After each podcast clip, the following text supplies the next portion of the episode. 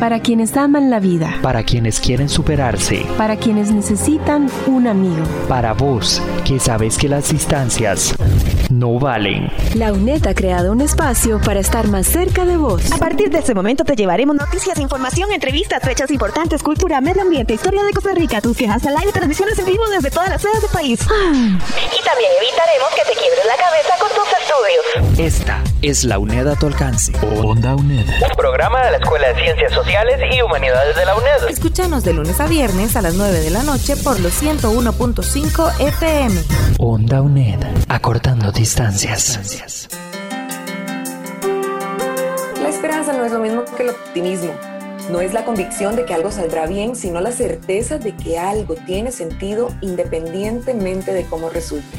Y así con esta frase, con este pensamiento, en medio de todo lo que estamos viviendo, es como comenzamos este programa de Onda UNED. Comenzamos métodos de estudio a distancia e investigación.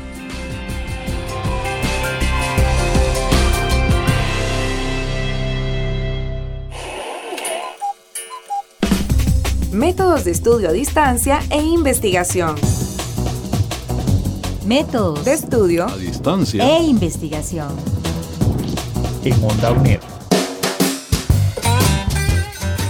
¿Qué tal? Bienvenidos y bienvenidas a este tercer programa de métodos de estudio a distancia e investigación. Yo soy Diana Boken, pero soy productora de Onda UNED y hoy me encuentro con el profesor Humberto del Castillo que siempre nos hace el favor de acompañarnos. Hoy vamos a hablar de la segunda parte del proyecto de investigación que se llama Nociones básicas de la investigación y las competencias de la UNESCO en el contexto costarricense. Profesor, bienvenido. Muchísimas gracias por acompañarnos hoy también. Eh, usted sabe que siempre es un placer para mí estar trabajando con usted, con el equipo, para que nuestros estudiantes, además de todo lo que ellos estudian, eh, leen, etcétera, puedan escuchar de parte nuestra algunos tips que les ayuden para que hagan un trabajo mejor. Así es, y bueno, vamos a escuchar este enigma y ya casi volvemos. Estás escuchando Onda UNED, acortando distancias.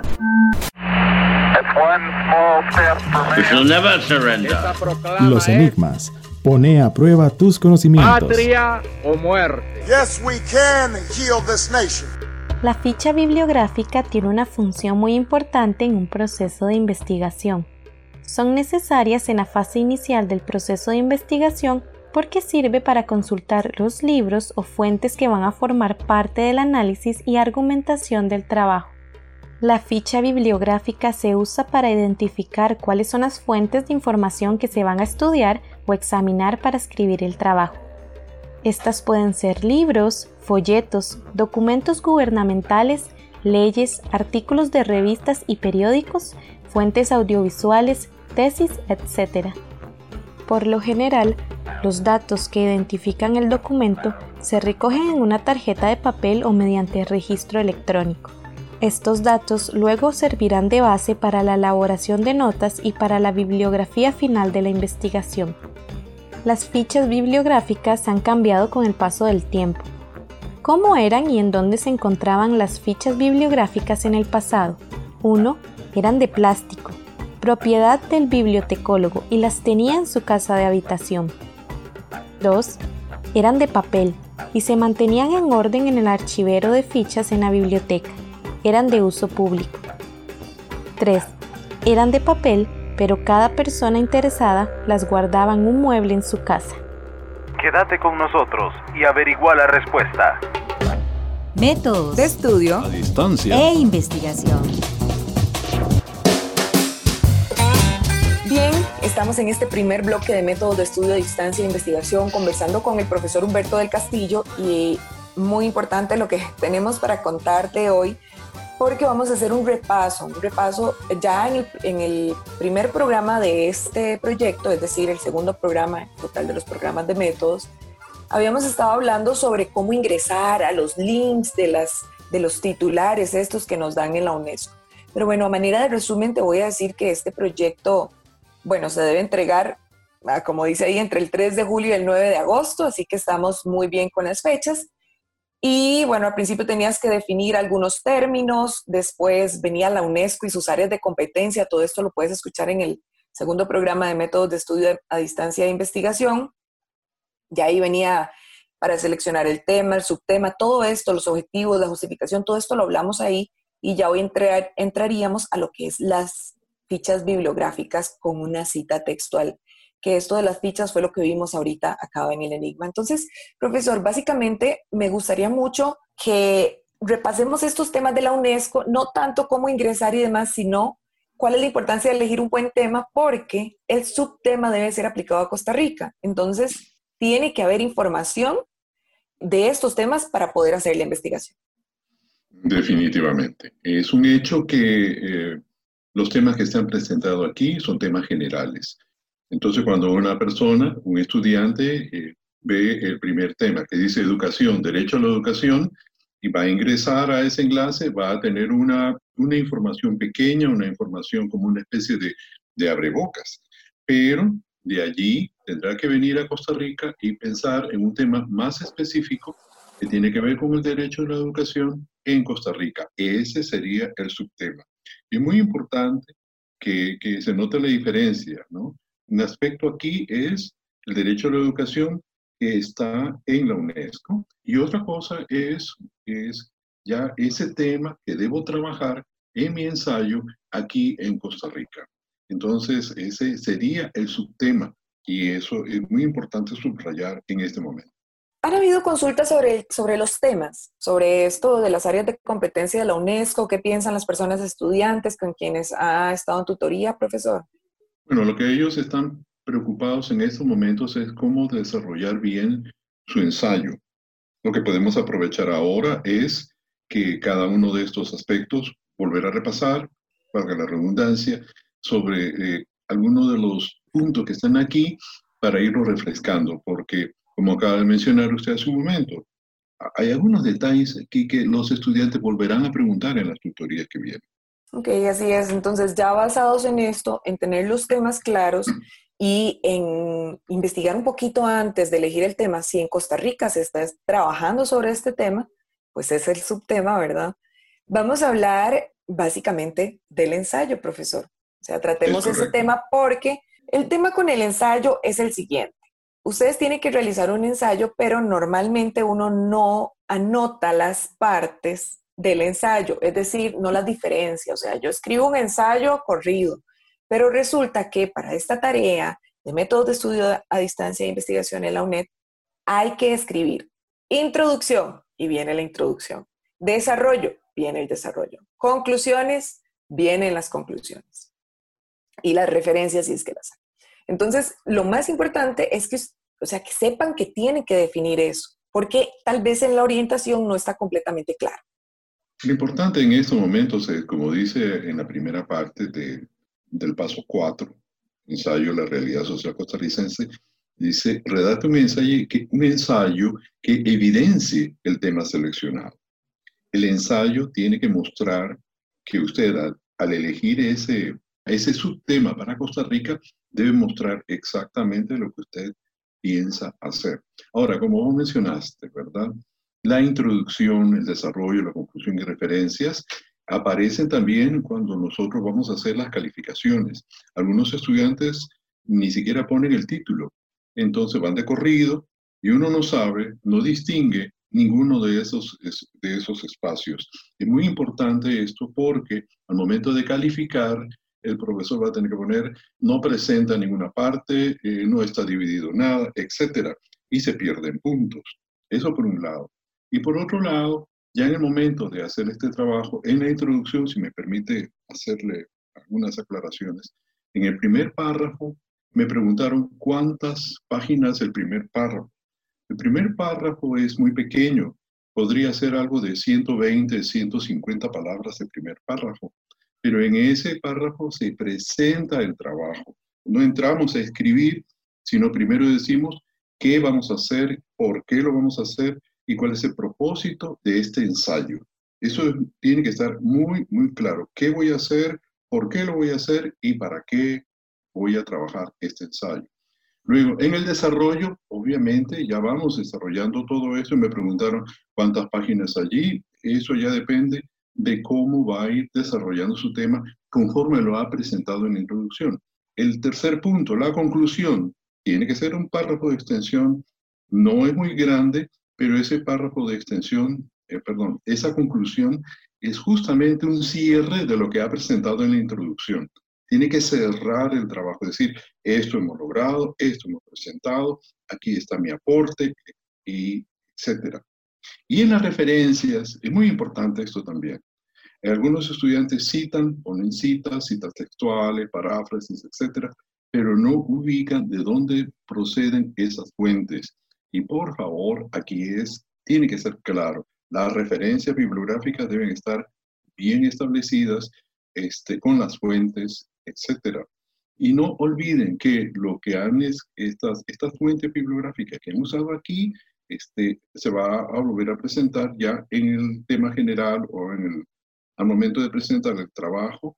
Ahí, allí tienen que aparecer las referencias bibliográficas utilizadas en este ensayo. Si me permite algo más, he tenido la pena de revisar trabajos en el que las personas han colocado la introducción de este ensayo como la introducción general a su trabajo. Y tenemos que, o debemos de tener cuidado con eso. Esta introducción pertenece exclusivamente al ensayo, no a todo su trabajo. Todo el trabajo va a tener una introducción de todo el trabajo, una presentación de todo lo que va a hacer en este proyecto número 2. Pero aquí la introducción tiene que estar exclusivamente o tiene que ser exclusiva del ensayo. Eso es lo que quería dejar muy claro. Muy bien. Entonces, con respecto a esto, profesor, me gustaría preguntarle cuáles son errores muy comunes que se pueden cometer, además de este de la introducción, tomarlo como la introducción del trabajo en general, eh, en las otras partes o a la hora de redactar un ensayo que usted haya visto en esta o en tareas anteriores o en las tutorías, para que si yo en este momento estoy trabajando mi ensayo, haga una pausa y diga, oh, oh, sí, lo estoy haciendo mal, no, es, esto no es lo que se pide, esto no es lo que me están pidiendo. Por ejemplo, me parecería que uno es que lo que estoy escribiendo no tenga relación con el título. Podría pasar. Podría pasar. Y sucede. ¿No? Sucede. Por eso algunos ni ponen el título. Y pueden escribir eh, pensando en Costa Rica y, y es tan difuso que no se tiene claridad meridiana en el tema. Por eso es muy importante Muchas gracias por esa observación. Por eso es muy importante que tengamos con claridad meridiana el título, qué es lo que voy a escribir. Hay un ejemplo que está más arriba. El tema son los pueblos indígenas y el subtema, la autonomía de los pueblos indígenas en Costa Rica. Entonces, todo el trabajo eh, tendrá que ser, el desarrollo tendrá que, tendrá que decir cuál es el problema de los pueblos indígenas, de la autonomía de los pueblos indígenas en Costa Rica, cómo se está resolviendo y qué son las pautas que tenemos para el futuro. Algo así. Pero tiene que estar muy claro, tiene que ser coherente entre su tema elegido y el desarrollo. Pero la introducción no puede ser larguísima en un ensayo. La introducción es breve. Por lo menos es lo que yo recomiendo entre 120 a 150 palabras. Algunos ni ponen introducción, algunos ponen apenas una oración. Eso no es introducción, es la presentación del trabajo. Bien, bueno, ya con estos tips que nos acaba de dar el profesor Humberto, deberíamos tener las herramientas necesarias para, una vez elegido el tema y pensado el subtema de una vez y teniéndolo muy claro, podamos redactar este ensayo y también que de esta manera podamos tener un trabajo de calidad con las especificaciones que se nos solicitan. Vamos a hacer una pausa aquí en métodos de estudio, distancia e investigación y ya, ya casi volvemos con más. Estás escuchando Onda UNED. Acortando distancias. ¿Sabías que los proyectos 1 y 2 del curso de métodos de estudio a distancia se entregan en modalidad virtual? Dichos proyectos se deben entregar únicamente en versión digital en el espacio dispuesto dentro del entorno virtual StudiaU. Además, deberán estar en formato de archivo PDF y por ningún motivo se permitirá la presentación de trabajos escritos a mano o en otro formato que no sea PDF para su respectiva calificación. Podés encontrar más información en la orientación del curso de métodos de estudio a distancia e investigación. Métodos de estudio a distancia e investigación. Muchísimas gracias por continuar con nosotros. Soy Diana Bokenford y estoy acompañada del profesor Humberto del Castillo que está hoy aquí en Métodos de Estudio a Distancia e Investigación y estamos hablando sobre este segundo proyecto, segunda tarea, como quieras decirle, que habla de las competencias de la UNESCO, que son unos temas que nos brindaron para desarrollarlos a manera de diseño de investigación. Anteriormente en el bloque 1 estábamos hablando sobre el ensayo, cuáles son esos tips para redactar una buena introducción para un desarrollo y una conclusión y además las referencias. Pero ahora vamos a ir en esta parte a la parte más técnica, una parte más de formato, no tanto de, de contenido, sino de forma, y es la hoja de la rúbrica o la hoja de calificación o la lista de cotejo, como ustedes quieran verlo, porque hay algunas cosas que se dan a la hora de la calificación que si ustedes no han repasado y no han visto a ver si ya tienen todo hechito ahí, pueden quedarse puntos por fuera, profesor. Definitivamente esta lista de cotejo que tenemos debe página estar 29. en la página 29, aunque no, no aparece que se tiene que presentar en el trabajo final, pero es una orientación demasiado importante para la autoevaluación. Es decir, eh, muchos estudiantes han hecho su trabajo, colocan esta, esta hoja pero no se han preguntado para qué sirve. Muy bien. Aparecen las notas 1, 2, 3, 4, 5. En la rúbrica que está en el proyecto anterior nos indica que todo esto son puntos. NP significa no presentó nada. 1, 2, 3, 4, 5 va desde lo malo, muy malo, hasta lo óptimo, que es el punto 5. Entonces, cuando ya usted va, antes de entregar su trabajo, lo que tiene que hacer es revisar punto por punto para saber si está cumpliendo exactamente lo que se le ha pedido. Bien, ¿qué otros aspectos importantes, profesor, podemos tomar en cuenta de la lista de cotejo? Bueno, es demasiado importante que se revise la introducción. Aquí, eh, lo que hablamos hace un momentito, ¿verdad? Dijimos que la introducción del, del ensayo es un tema aparte. Eso es exclusivo del ensayo.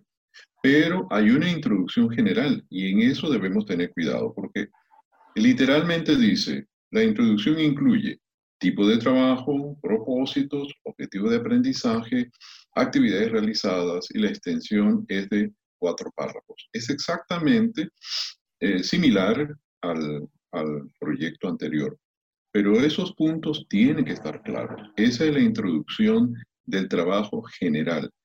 No confunda esa introducción con una introducción, reitero, del el ensayo. Y tienen que existir esos cuatro párrafos, tiene que existir el propósito, tiene que existir el propósito del trabajo y claramente, puede ser que otros, otros elementos no se incluyan, pero claramente tienen que aparecer las actividades de este proyecto.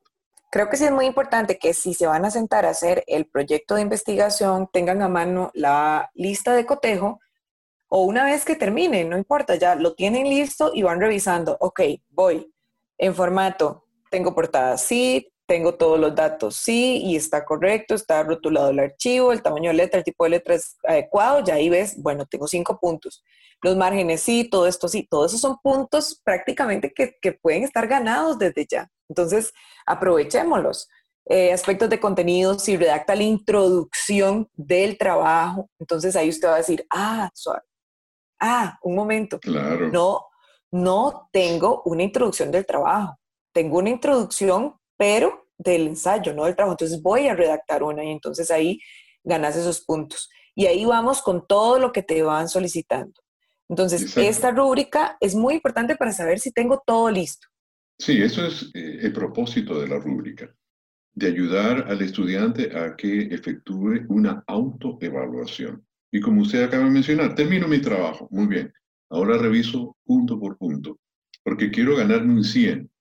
Ahora, eso es clave porque recordemos que son dos proyectos que se presentan. O sea, con esos dos proyectos ganados, prácticamente pueden entrar al examen con mucha tranquilidad. No significa que voy a entrar relajado a sacarme 0,5 puntos para tener 7. No, tampoco es eso, porque eso ya es sinónimo de ser un mal estudiante. Eh, lo que quiero decir es que entra relajado en el sentido que no hay la presión porque de pronto no he presentado uno de los proyectos. es necesario que se presenten estos dos proyectos porque no existe examen de reposición por los proyectos. Entonces, si un estudiante no presenta un proyecto, eh, prácticamente tiene que apostar el 100 en el examen, ¿verdad? Entonces, para ir ya mirando un aspecto que me parece muy importante aquí, las conclusiones son cinco conclusiones, no tres, no dos, porque si son cinco, son cinco puntos, si son dos, dos puntos. Y las conclusiones... contando con que estén buenas. Exactamente, exactamente, gracias. Y, por, lo, mismo, porque una conclusión es por cada actividad realizada. Entonces, termina una actividad, muy bien, una conclusión, y así sucesivamente. Pero quiero enfatizar también las fuentes consultadas. Hace un momento dijimos que tienen que estar las fuentes del ensayo, pero también recuerden que al principio tienen que, que llenar una serie de definiciones. Las definiciones surgen de las fuentes. Esa fuente tiene que aparecer aquí también. Un modelo de, de citación o de citas del modelo APA se encuentra en la página 27 de sus orientaciones. Allí están las referencias y la manera como se cita. Y luego ya algunos elementos muy, muy de muchos detalles. Ustedes saben que pueden consultar también el módulo 3 de Rodrigo Barrantes. En el capítulo 4, allí aparece la forma muy, muy clara cómo se debe citar y cómo se debe trabajar. Profesor, a lo largo de todos estos años de, dar el curso de métodos de estudio a distancia e investigación y viendo que hasta ahora tenemos una entrega virtual de esta tarea, de este proyecto, ¿cuáles son los errores que mayoritariamente cometen las personas estudiantes al hacer los proyectos de investigación desde el inicio? La primera es no hacer caso a las orientaciones. Número uno las orientaciones ah, les dicen a uno todos los detalles, pero el estudiante eh, no le hace caso a las orientaciones. Esa es la número uno. Número dos, cuando están haciendo su trabajo, me da la impresión de que lo hacen a la carrera, porque entonces eligen, aunque voy a hacer el paso uno, voy a hacer el paso dos, pero no voy a hacer el paso tres. Y el problema con ese punto que está diciendo usted justamente es que muchos pasos en este tipo de proyectos dependen del anterior. Así lo presentan. En otras ocasiones, ya en la modalidad presencial, podíamos observar que hacían objetivos generales, objetivos específicos, había que hacer un ensayo, pero se brincaban el otro elemento, no ponían las conclusiones, algunos ni bibliografía, ni referencias bibliográficas. Entonces, eh, me da la impresión de que lo hicieron este, a la carrera. Otro elemento que también me parece muy importante tomar en cuenta es que e, eh, se tiene que presentar el trabajo en PDF y se tiene que respetar los márgenes que ya están establecidos en APA. Sí, eso evidencia mucho el interés que tiene la persona estudiante en, en el curso y en lo que está haciendo y yo creo que eso también de cierta manera puede predisponer somos humanos, ¿no? Y cada uno de los tutores, de cada uno de los profesores, cuando está calificando en su humanidad, puede verse desmotivado porque usted puede haber hecho un gran ensayo, pero si su formato no está bien, ¿con qué ganas va a leer alguien lo que usted escribió si está todo centrado, si no viene en la letra adecuada? Si no, ya solo eso es un bajonazo de puntos, como dice uno, y no necesariamente puntos en la tarea, que lo habrá, pero es una desmotivación tan grande después de ver que en las tutorías se indicó que viene la orientación de curso. Entonces, si uno pone un poquito de empeño, un poquito de amor en hacer ese trabajo bien bonito, bien presentado, que sea un trabajo que sea de fácil lectura para la persona que lo tiene que calificar, estoy segura que esa calificación va a ser excelente. Eh, vamos a ir a una pausita y ya casi volvemos con métodos de estudio a distancia de investigación para hacer el cierre. Estás escuchando Onda UNED, acortando distancias. Para apoyarte en tus estudios, te pasamos un volado. Si quieres saber más sobre el entorno virtual StudiaU, Podés buscar el paso a paso en la orientación de curso de métodos de estudio a distancia e investigación. A partir de la página 13 podrás encontrar todos los detalles sobre cómo subir tu tarea. Además, en caso de tener duda, hay espacios virtuales que podés utilizar. 1. La página web del programa de aprendizaje en línea PAL. Al menú Estudiantes y están las opciones Manuales, consejos y preguntas frecuentes sobre el campus virtual. Visítala en el bloque de recursos didácticos ubicado en la página principal de la UNED. 2. El canal de YouTube de aprendizaje en línea. Ahí se encuentran videotutoriales que te orientarán en cuanto al ingreso y el uso técnico de las diferentes herramientas que hallarás en el campus virtual. Puedes acceder a través del enlace www.youtube.com slash user slash palunet. 3. El Facebook Aprendizaje en línea para estar al tanto de avisos y comunicaciones respecto al campus virtual. Onda UNED, acortando distancias.